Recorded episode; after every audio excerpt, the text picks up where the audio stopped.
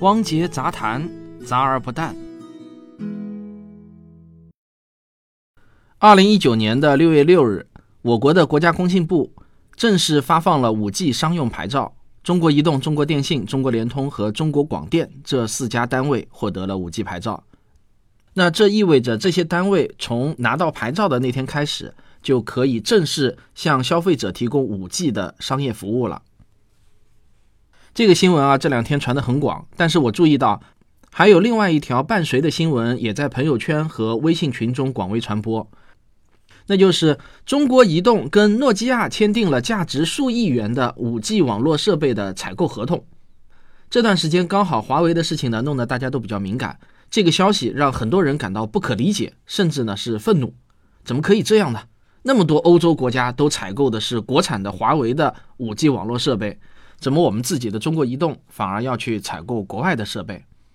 实际上，按照最基本的理性思维，我也能猜到这里面呢肯定是有比较深层次原因的，绝不会像很多普通网友认为的那样，中国移动是胳膊肘往外拐，甚至呢是出了汉奸卖国贼。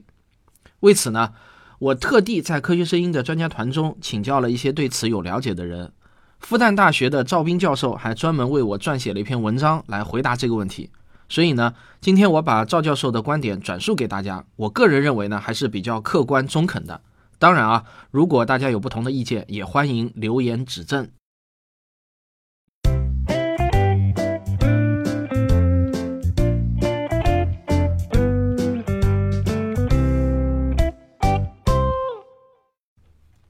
那在谈这个话题之前，我要先给大家科普一些基础概念，否则很多事情啊，你就不好理解了。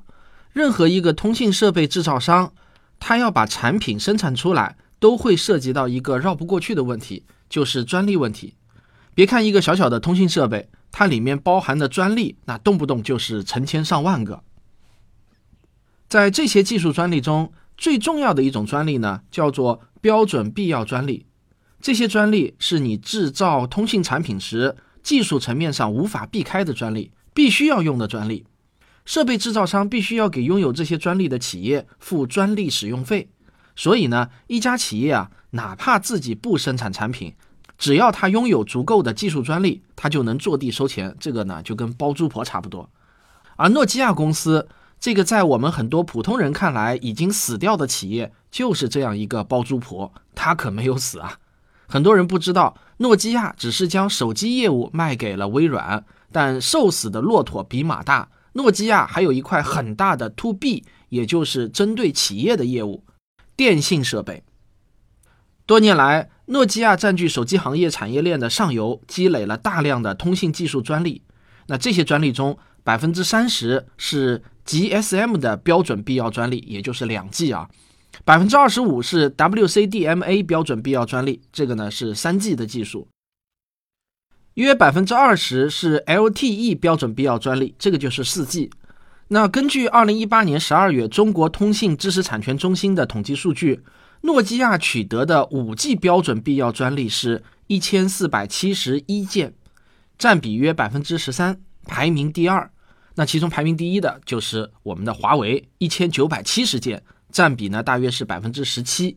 那你点开本期文稿啊，我附了一张五 G 标准必要专利的分布图，大家可以看到这个排名呢，依次是华为、诺基亚、LG、爱立信、三星、高通、中兴啊等等。诺基亚的手机虽然是不行了，但是作为电信设备提供商，它可行着呢。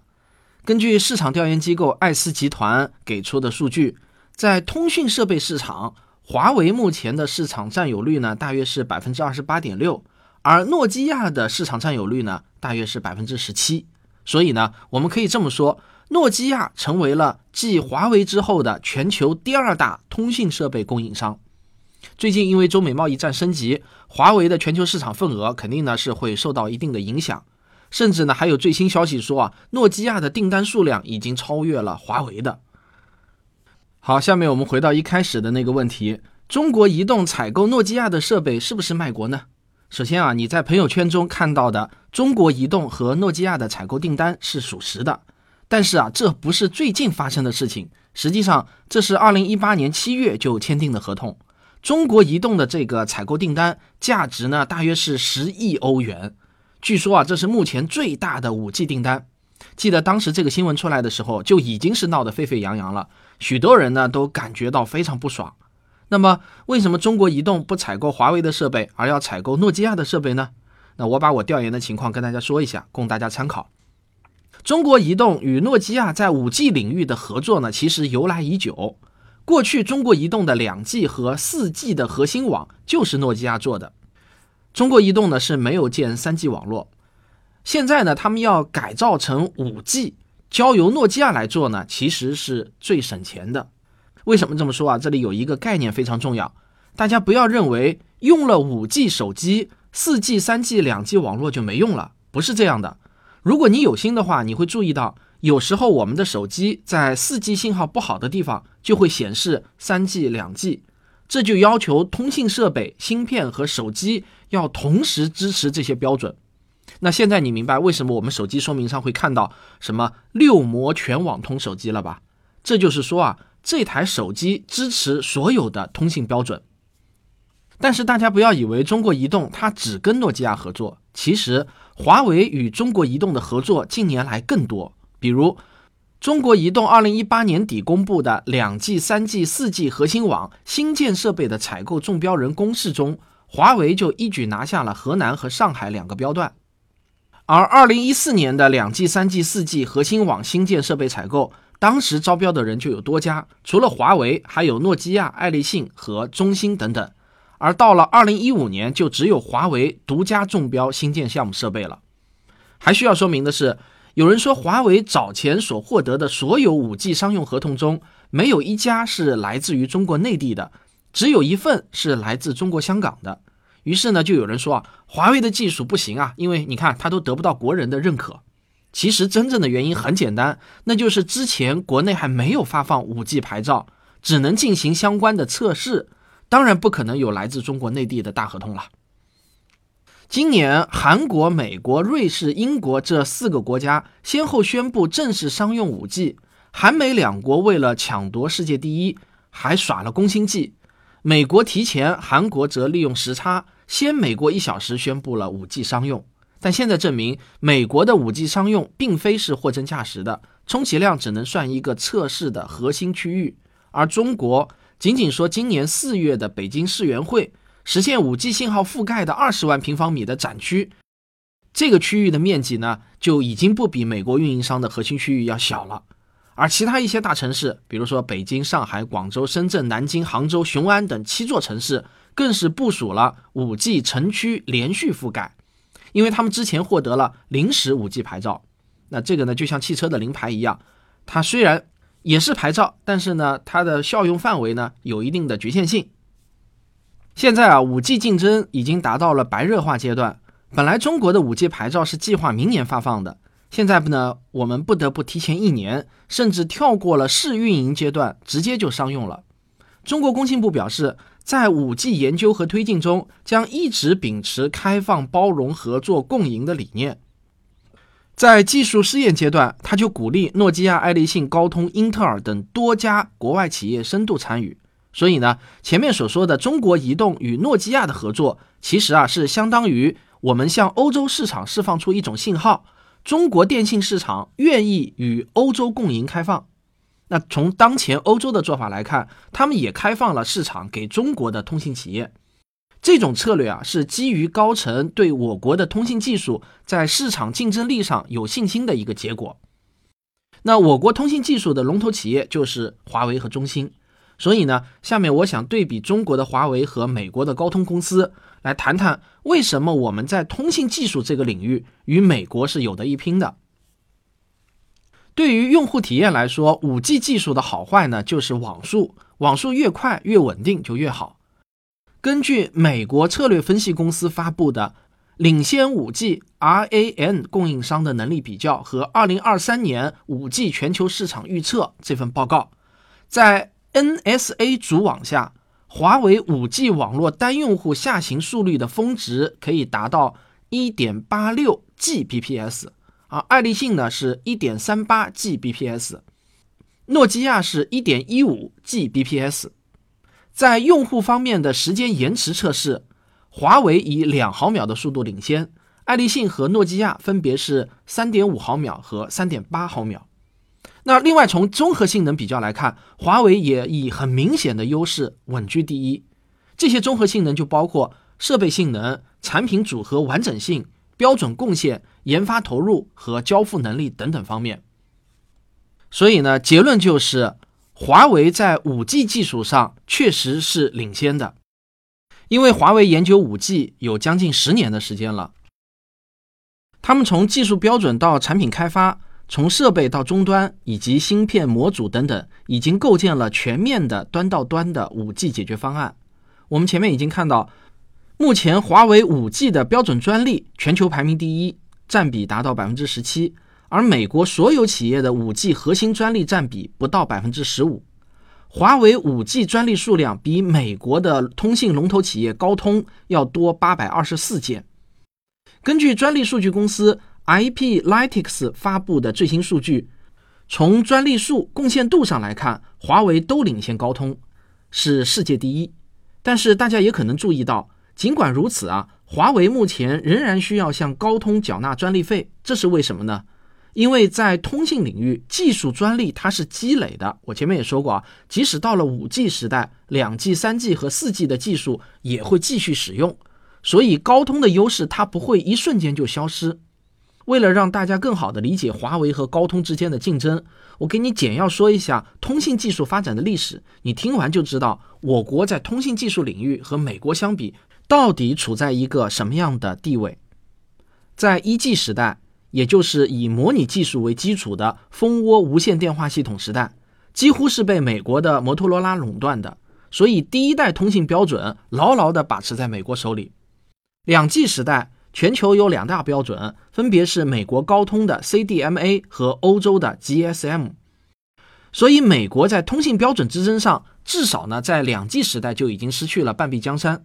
到了三 G 时代啊，CDMA 开始反转，全球有三大技术标准，分别是高通的 CDMA 两千，以及以 CDMA 为核心技术发展起来的 WCDMA 和 TD 杠 SCDMA。这是高通设置的专利地雷。如此一来呢，高通在三 G 技术上几乎是独霸天下，任何三 G 技术都绕不开高通的专利。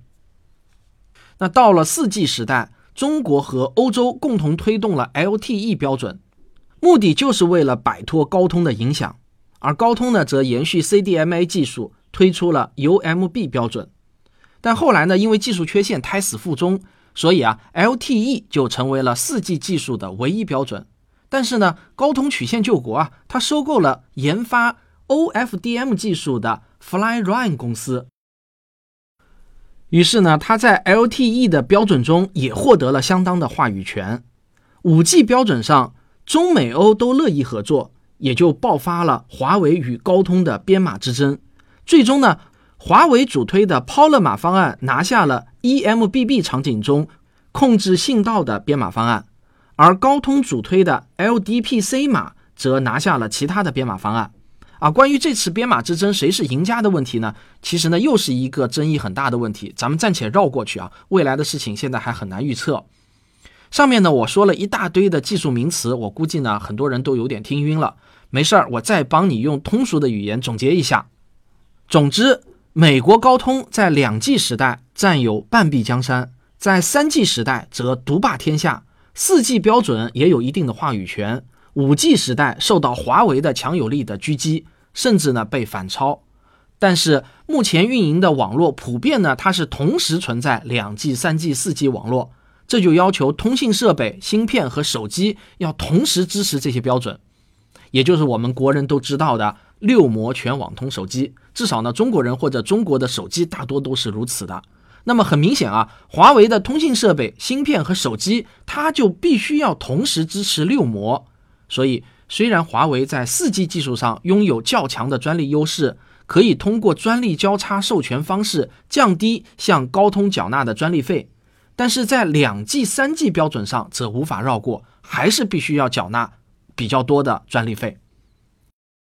而对于即将到来的五 G 时代呢，尽管华为保持技术领先。但是在短期内还是四 G 和五 G 共存的局面，华为无法避免仍然会向高通缴纳专利费。不过呢，随着运营商逐渐淘汰两 G、三 G 网络，高通将无法再依靠 CDMA 的专利优势收取非常高额的专利费了。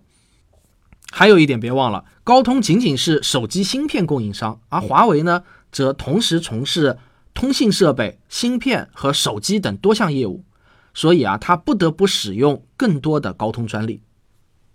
我们看到，相比于两 G 和三 G。中国在四 G 和五 G 中的话语权已经大了很多，五 G 的应用前景非常的广泛，又加上中国是物联网技术认可度最高的国家，而华为在这两方面的研究都非常深，拿下了这两个制高点，未来的机会就非常多了。我们可以预见，不远的未来，美国、韩国、日本等国家也必须按照国际准则向我们缴纳专利费了。华为呢，即便不在美国销售商品。仍然可以通过专利授权费来获利。在基站建设方面，华为远远超过了爱立信和诺基亚了，这是其他几个公司都很难夺去的市场份额。从三 G 时代开始，华为就已经是全球最大的通信设备厂商。那从五 G 通信设备来看，华为仍然是全球第一。好，以上呢就是赵斌教授文章的主要内容，也欢迎大家留言指正啊。希望他提供的这些内容能够帮助大家更好的理解目前网上冒出来的各种各样的新闻。这个世界很复杂，没有哪个大公司是傻子。我也不认为真的会有卖国贼和汉奸。新闻背后的深层次原因，往往比我们以为的要复杂的多。好，希望大家能够带着理性看问题，请记住：事实需要信源，观点需要论据。这就是本期的汪杰杂谈，我们下期再见。